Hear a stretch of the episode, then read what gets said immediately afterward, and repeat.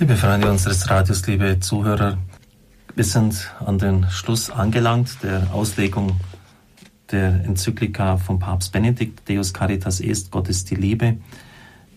Vor dem Schlussteil schreibt der Papst in der Nummer 39 sehr schön, Glaube, Hoffnung und Liebe gehören zusammen. Die Hoffnung artikuliert sich praktisch in der Tugend der Geduld, die im Guten auch in der scheinbaren Erfolglosigkeit nicht nachlässt, und in der Tugend der Demut, die Gottes Geheimnis annimmt und ihm auch im Dunkeln traut. Der Glaube zeigt uns den Gott, der seinen Sohn für uns hingegeben hat und gibt uns so die überwältigende Gewissheit, dass es wahr ist, Gott ist Liebe. Auf diese Weise verwandelt er unsere Ungeduld und unsere Zweifel in Hoffnungsgewissheit, dass Gott die Welt in Händen hält und dass er trotz allen Dunkels siegt, wie es in ihren erschütternden Bildern zuletzt strahlend die geheime Offenbarung zeigt.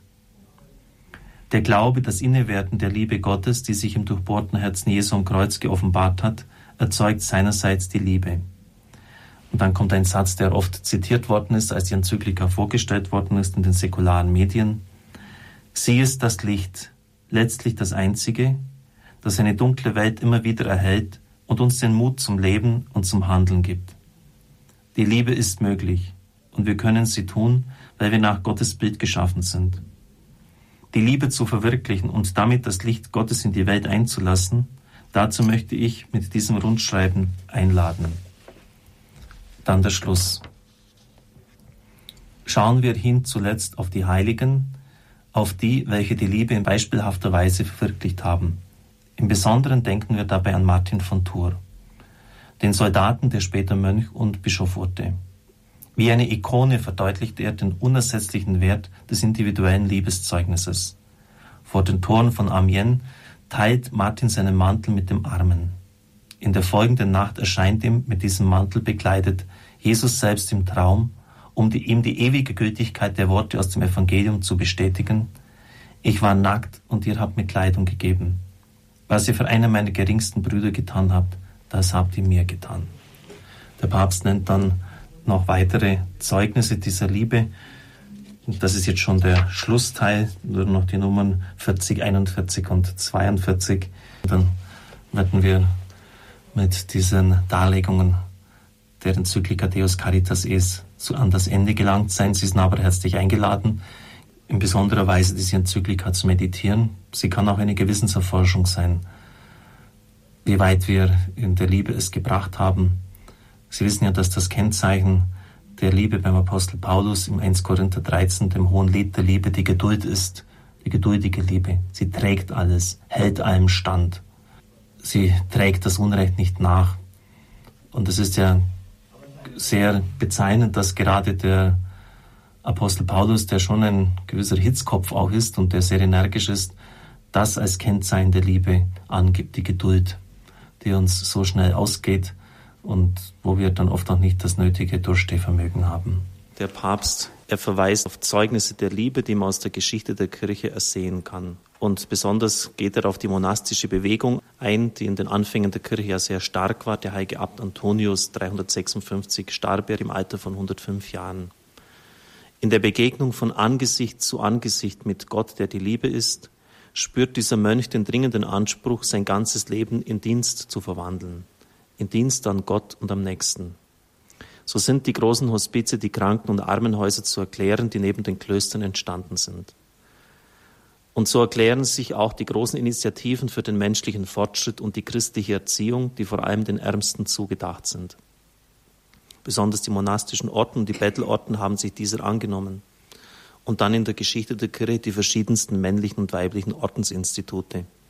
Er verweist dann auf Heiligengestalten wie Franz von Assisi, Ignatius von Loyola, Johannes von Gott, Camillus von Lellis, Vinzenz von Paul, Luis de Marillac, Giuseppe Cotolengo, Johannes Bosco, Luigi Orioni und Teresa Calcutta, um nur einige zu nennen. Diese sind Vorbilder sozialer Liebestätigkeit für alle Menschen guten Willens. Die Heiligen sind die wahren Lichtträger der Geschichte, weil sie den Menschen Glauben, Hoffnung und Liebe gebracht haben. Vielleicht darf ergänzt werden, dass dieser Liebesdienst etwas spezifisch Christliches ist. Sie finden das bei weitem nicht in anderen Kulturkreisen, etwa im Hinduismus, Buddhismus, äh, ist das ganz anders. Dort wird gesagt, das ist Karma. Du bist deshalb als armer Schlucker auf die Welt gekommen, weil du das verdient hast. Im früheren Leben hast du dich so und so benommen. Sie finden das etwa in dem Buch von Valat ganz drastisch. Er begibt sich mit seinem Meister, mit dem Guru zum Ganges. Es ist noch dunkel und stößt an einen Menschen, der im Sterben liegt. Und er spürt natürlich den spontanen Impuls, diesem Menschen zu helfen. Und der Guru sagt zu ihm, lass ihn den Weg seines Karmas gehen.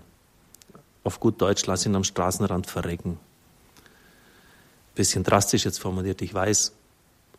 Ähm, warum sagt er das? Nicht aus Hass oder Ablehnung dem Menschen gegenüber, sondern aus einem Denksystem heraus.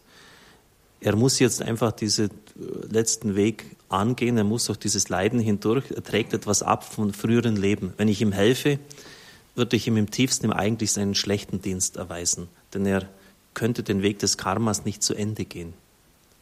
Deshalb hat man auch gesagt, dieses hinduistisch-buddhistische Denksystem und vor allem, wie sich es dann konkret äußert im Kastensystem, ist die größtmögliche religiöse Zementierung sozialer Ungerechtigkeit, die man sich überhaupt nur vorstellen kann.